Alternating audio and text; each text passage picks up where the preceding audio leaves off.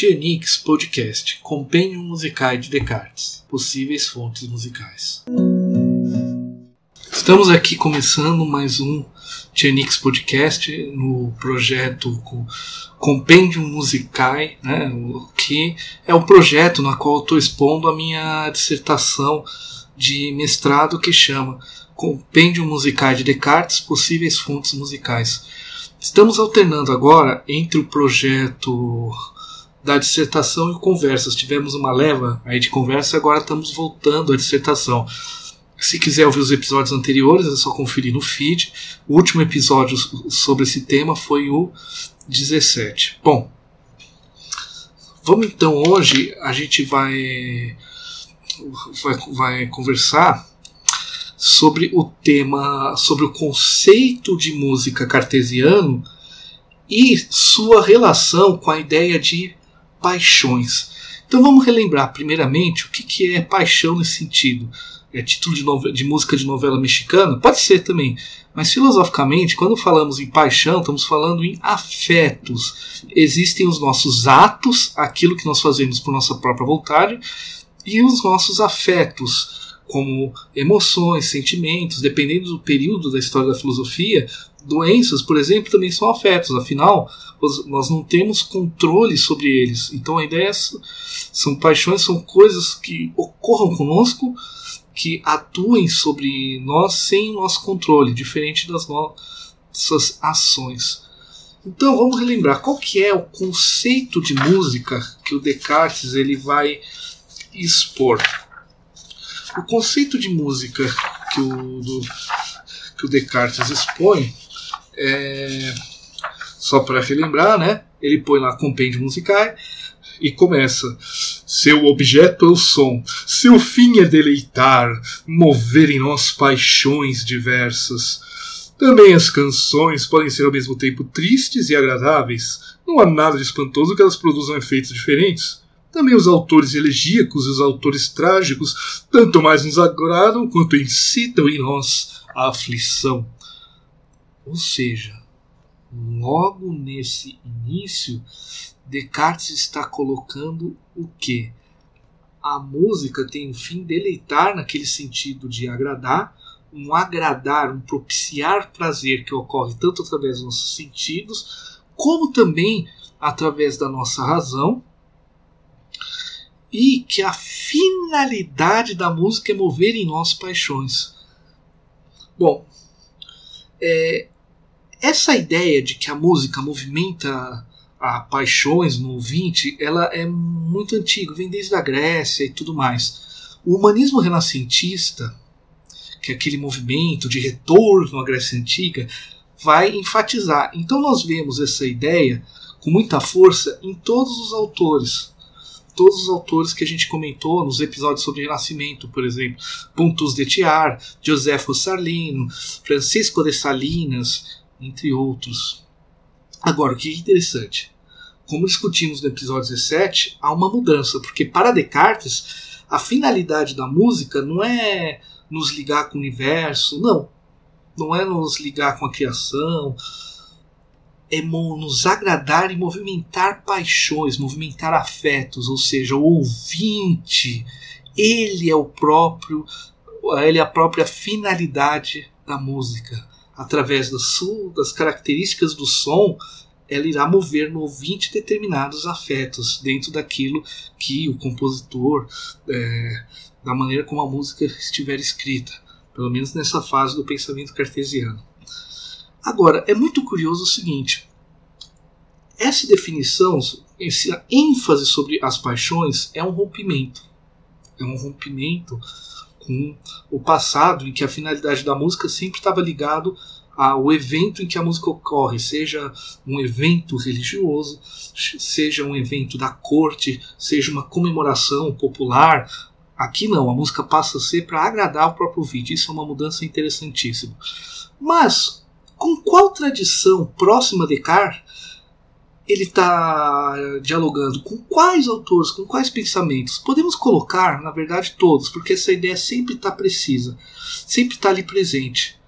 Contudo, porém, no entanto, é, tem um autor da chamada Camerata Fiorentina ou Camerata de Bardi, que a gente comentou no episódio sobre o Renascimento, que são os pais da ópera, da monodia acompanhada, ou seja, de uma única voz com uma única melodia com acompanhamento instrumental, eles que vão inaugurar essa prática. E o livro, na introdução do livro Le Nove Musique, desculpem pronúncia italiana, se eu for tentar fazer vai virar um negócio meio Bertinazzi de Mezenga, não vai ficar legal. É, do Giulio Catini, ele escrevia o seguinte: olha só o texto. A finalidade do músico é deleitar e mover os afetos da alma. Ué, a finalidade do músico é deleitar e mover os afetos da alma. Um livro de 1601 é parecido com a descrição que Descartes dá? É. Então olha que interessante. A definição de Descartes, ela está dialogando diretamente com toda a tradição renascentista, mas apontando por proposições da sua época, da sua contemporaneidade, com uma proposição musical que vai influenciar a criação da ópera, o todo chamado primeiro barroco, toda a música barroca. Então é muito interessante o ponto em que coloca. Porém, para Catini, a finalidade do músico é movimentar as paixões, e para Descartes da música. Há uma similaridade que, por mais que nem todos os comentadores concordam, é, impossível, é muita coincidência Descartes escrever uma frase tão parecida com Catini. Provavelmente ele deve ter tido acesso no 601, a época que o compêndio foi escrito, ele provavelmente teve acesso, mesmo que ele não italiano não ser uma das suas principais línguas e tudo mais. Mas é interessantíssimo isso. E o termo afeto que ele usa no texto italiano é o affetti, traduz o termo latino affectus. E o texto, e o termo latino que aparece no texto de Descartes é affectus, ou seja, é impossível que uh, não tenha colocado. Inclusive as traduções em italiano do compêndio musical também utiliza um termo affetti, como no caso é, como no caso na tradução do pesquisador italiano Paulo Gozza. Mas o muito interessante é isso, porque o um certo paradoxo é que o Catini está se focando no músico prático, ele está pensando no músico prático, naquele músico que toca, que compõe. Ele não está pensando na música num aspecto mais teorético. O Descartes pega uma definição mais prática e traz para o aspecto mais teórico, o que dilui, o que, o que tensiona, o que cinge um pouco essa barreira entre a especulação musical e a sua prática. Ele está dando continuidade a esse, a esse processo porque para Catini a finalidade da prática musical, no final das contas, através do músico, é mover afetos no ouvinte. Mas a finalidade da prática musical, do ponto de vista conceitual, não necessariamente precisa ser a finalidade da música. Esse pulo que o Descartes faz é interessante. E é curioso que para o um, é, para o Catini, esses afetos são os afetos do texto, porque o Catini ele é um cantor, ele está pensando nas primeiras óperas, no que hoje, na monodia acompanhada, é muito próximo das nossas canções, na maneira como a gente entende as canções hoje, canções cifradas e tudo mais. Então ele vai discutir na introdução como que o cantor deve usar corretamente a voz para mover os afetos que o texto propõe. Ou seja, se o texto está falando de tristeza, a melodia tem que a maneira de cantar a melodia tem que causar tristeza no ouvinte.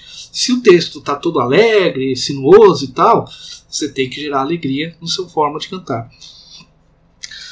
E curiosamente, o exemplo que o Descartes faz naquela metáfora também é, tem a ver com cantos. Mas a definição de Descartes tem uma leve nuance que é interessante são para Descartes são duas características, duas propriedades do som que possibilitam a movimentação de afetos no ouvinte.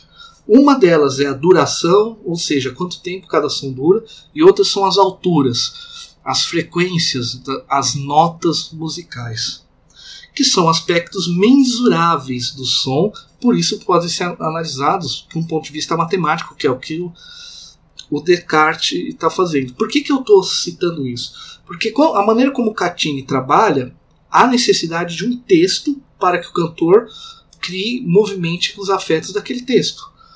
A maneira que o Descartes trabalha é, é uma visão mais, um pouco mais abstrata, no sentido que a própria estrutura melódica, a própria estrutura da melodia, pode movimentar um, os afetos. Então, a influência de Catini, muito provável, para mim é muito claro que ele se influenciou, só que ele está fazendo, ele não está simplesmente copiando Catini, ele está trazendo para um ponto é, diferente.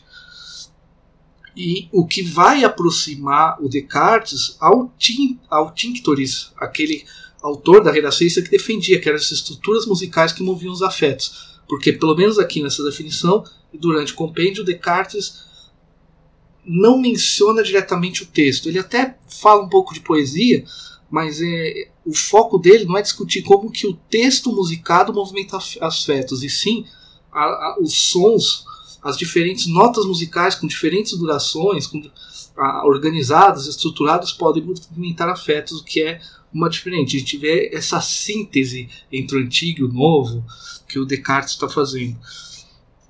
E, e, é muito interessante que, mesmo ele estando dialogando com uma concepção do Catini, da Camerata Fiorentina, a maneira como ele descreve a composição musical tem muito mais a ver com a música renascentista. E é isso que é o ponto que é interessante. Você pegar uma definição atual do, do seu contexto, unir com uma, com uma tradição anterior, isso é um ponto extremamente interessante. E é claro que, é preciso lembrar, ele também fala muito do ritmo. E, e exemplifica com a dança. E o que, que é isso interessante? O que possibilita que uma música seja encarada como dança e nos leve a movimentar o corpo são suas estruturas rítmicas, não é necessariamente o texto. Um texto pode falar em, em dança, mas se a, a melodia, a composição musical na qual ele foi feita não gerar, através das suas estruturas, essa ideia de dança, não vai. O, o texto sozinho não leva, talvez, a, a, alguém a dançar, digamos assim. Na época, toda dança instrumental não, algumas eram cantadas, mas muitas, a grande maioria das danças eram instrumentais. Até porque você tem aquele contexto de corte, né? As pessoas dançam, conversam, se tiver uma melodia cantada, um texto junto, como é que as pessoas vão, né? É, vão dançar e por aí vai. É, e sobre o processo de composição musical, ele ainda sobre essa relação do contexto na questão das paixões, ele aproxima a composição musical das figuras de retórica. Então ele fala da, da imitação. Na época era um termo consequente, é, o termo que ele usa é consequente, é que é relativamente próximo ao que conhecemos como cânone. Na, é, como cânone na música, que é você come, uma voz começa uma melodia, determinado ponto, outra uma voz começa uma melodia, num determinado ponto, uma outra voz faz exatamente a melodia, só que nesse atraso, for, só que com atraso, porém as duas melodias vão se intercalando, vão se articulando. O cânone de Pachelbel é um exemplo fácil de, fácil de entender.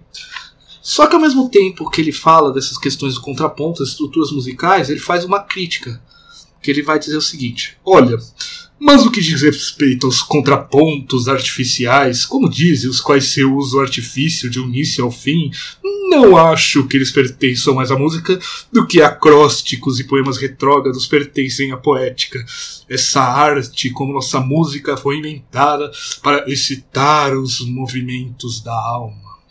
Ou seja, música tem a função de movimentar as paixões, porém, ele está criticando uma postura que podemos chamar de um certo tecnicismo, o quando você utiliza ah, estruturas contrapontísticas como cânone, certas imitações, tudo, mas de uma forma hum, mais racional, digamos assim, mais cerebral do que visando o visando os sentimentos, né? Porque tem práticas renascentistas, canções, nas quais, inclusive, o texto, por exemplo, se perde completamente através do contraponto, que é a graça, digamos assim, e a ideia daquele compositor. O Descartes está preferindo uma coisa mais próxima ao Zarlino, várias vozes, mas, mas elas muito bem articuladas, menos um contraponto intenso. É a visão que o, é, que o Descartes está falando, que o aproxima também de algumas posições em que a beleza musical tem, não pode atrapalhar a compreensibilidade do texto. As duas coisas têm que ser bem equilibradas. É a maneira como você vê.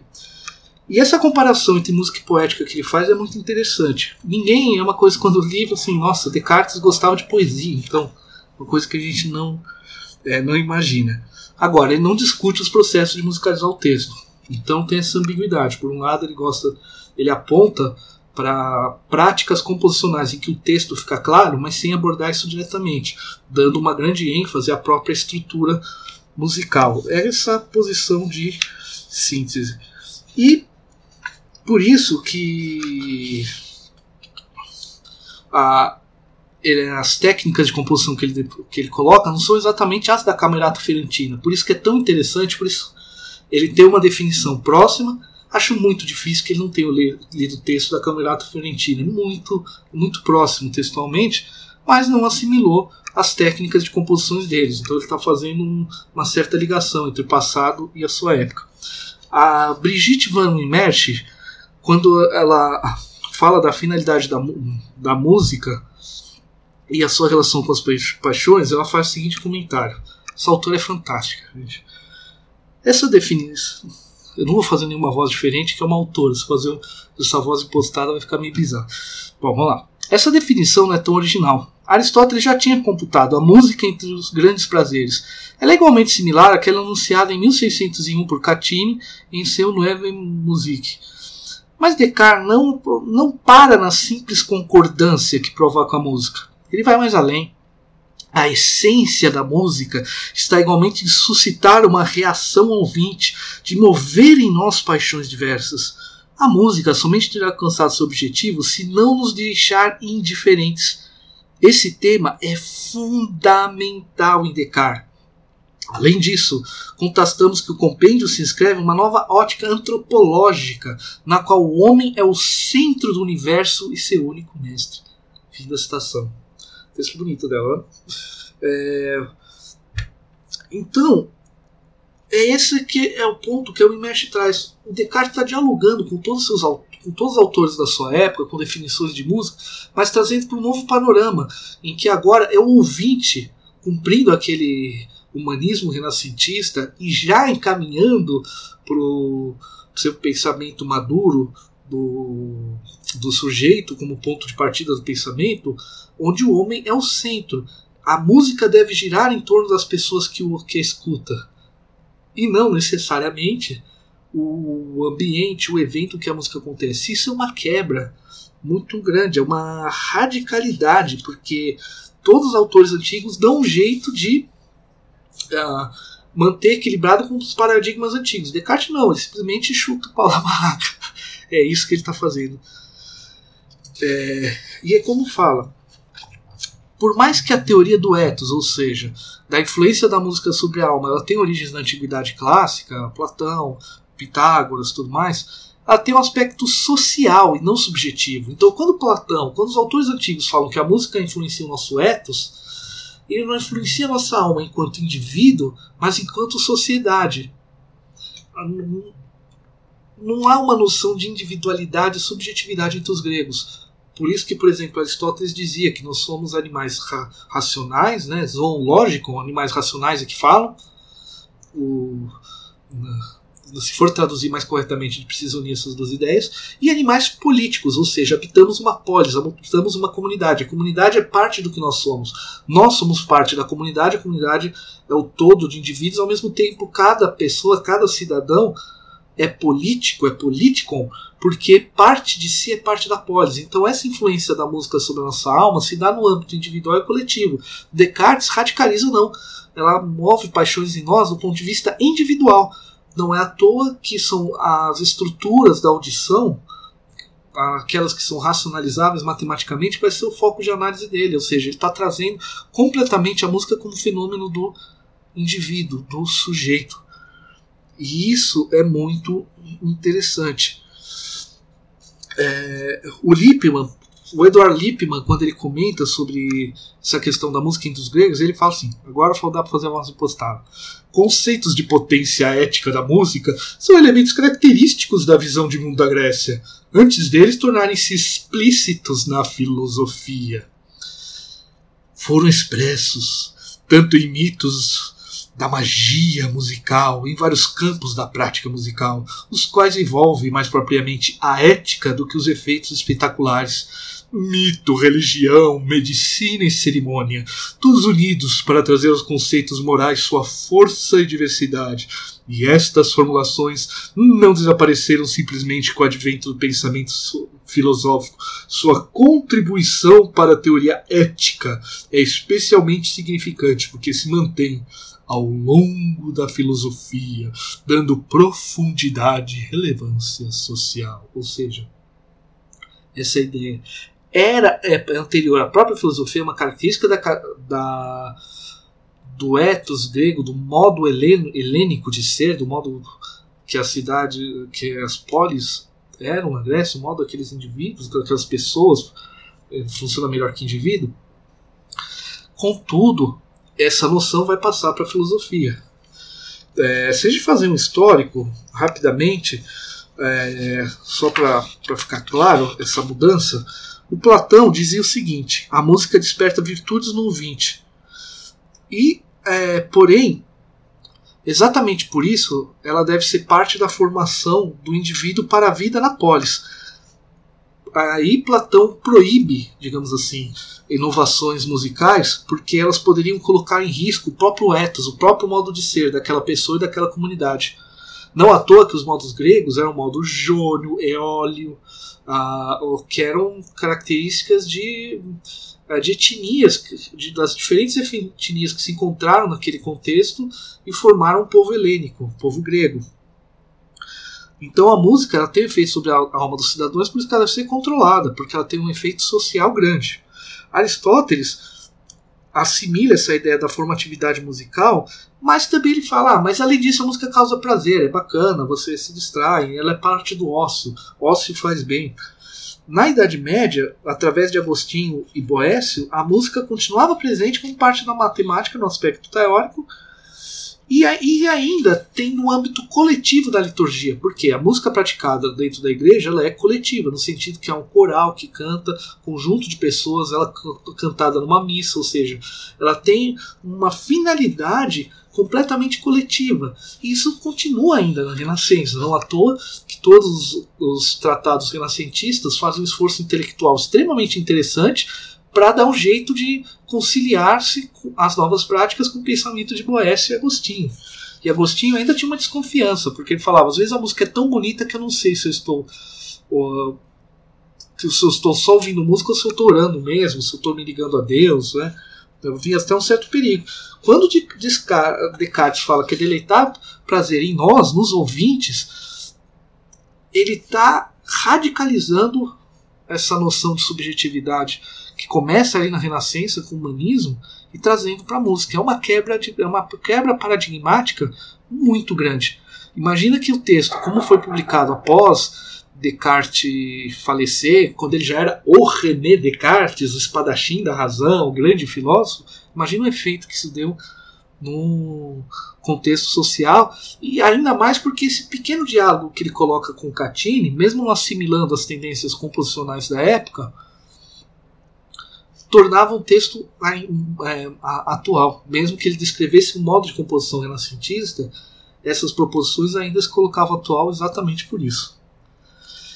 Tem outro tópico aqui que eu vou comentar, comentar agora, que é uma coisa muito pouco estudada, que é como que essa definição de música, e as paixões ainda tá, tá nisso, qual que é a relação do músico prático do músico teórico. Será que Descartes, quando quebrando esses paradigmas, ele também ajuda a pregar, a, a mexer nisso um pouco? Vamos ver. É, essa aproximação entre teoria e prática no Renascimento estava muito forte. Todos os teóricos buscando fundamentar as novas práticas na teoria, criando novas teorias para isso, havendo essa é, havendo essa junção. Quando Descartes define a música pelo som e não partindo de uma ordem cósmica, ele faz uma aproximação ainda maior, porque ele está teorizando, ele está propondo uma teoria em cima de um princípio que o músico prático lida diretamente, que é o som. Partir do som já traz uma aproximação entre teoria e prática muito grande. É...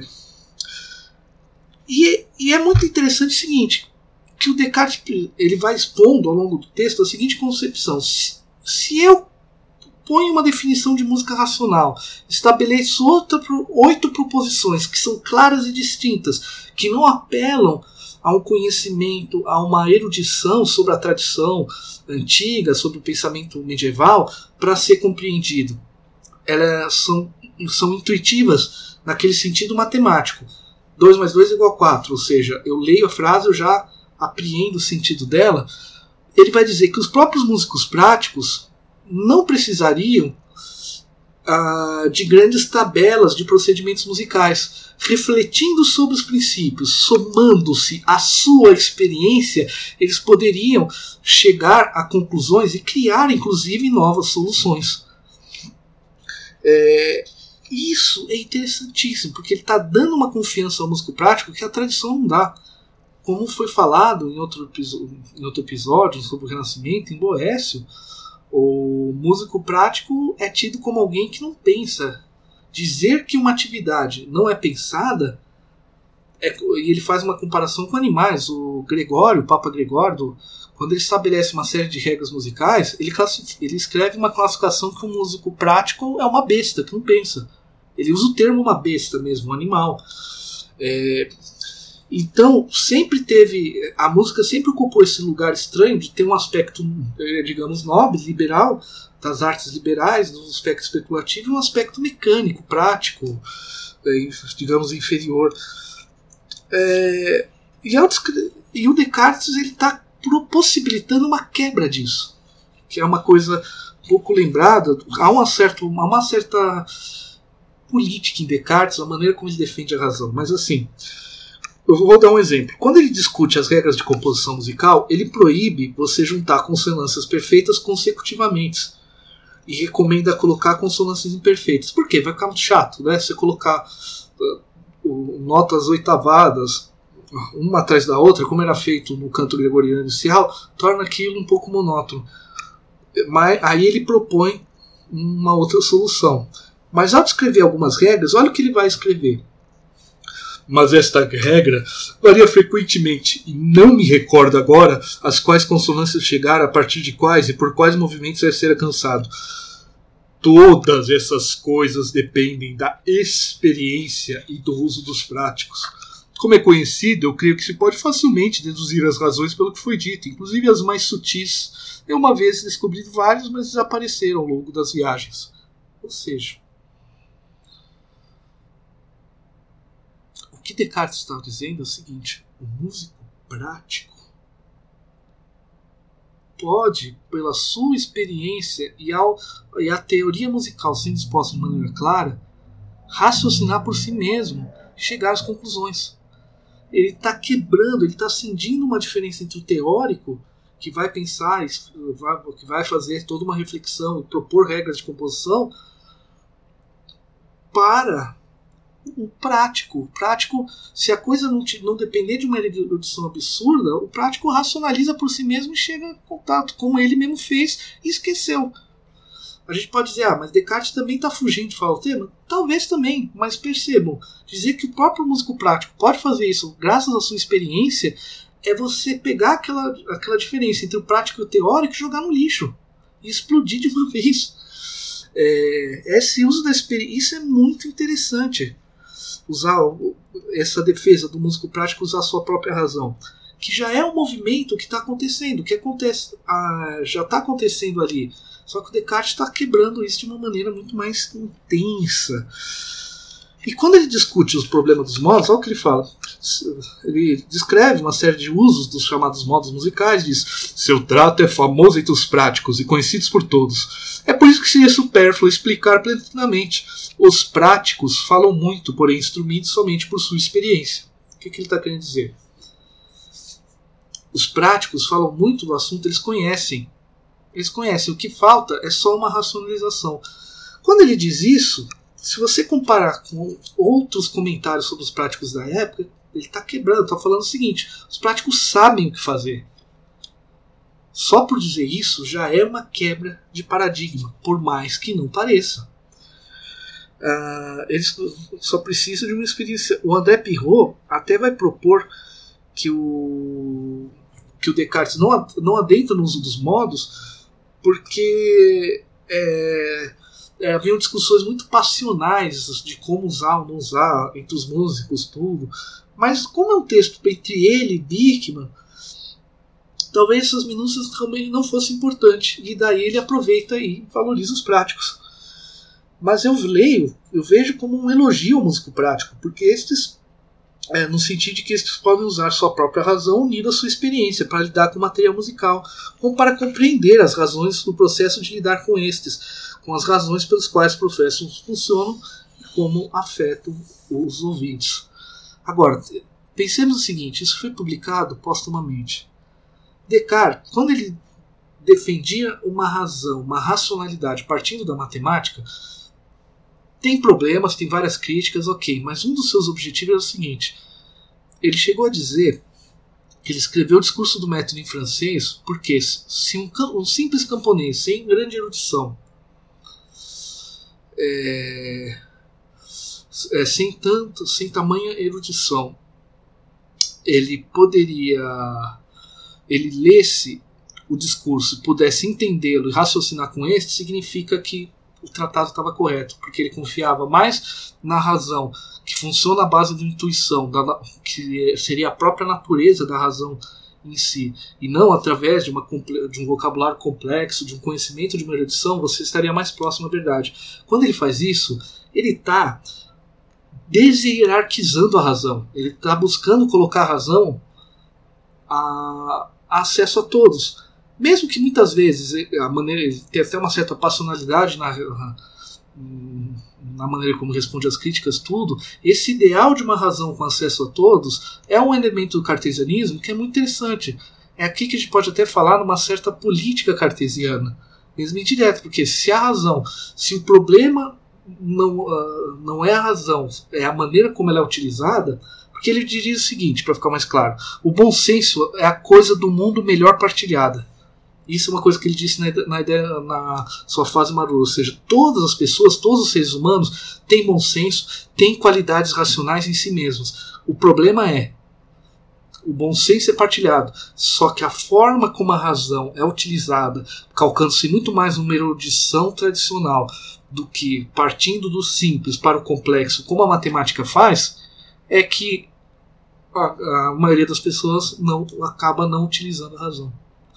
E aqui ele já está fazendo isso no compêndio musical. Imagina músicos que, mesmo ali teorizando, vem um cara como René Descartes, como o Descartes, né?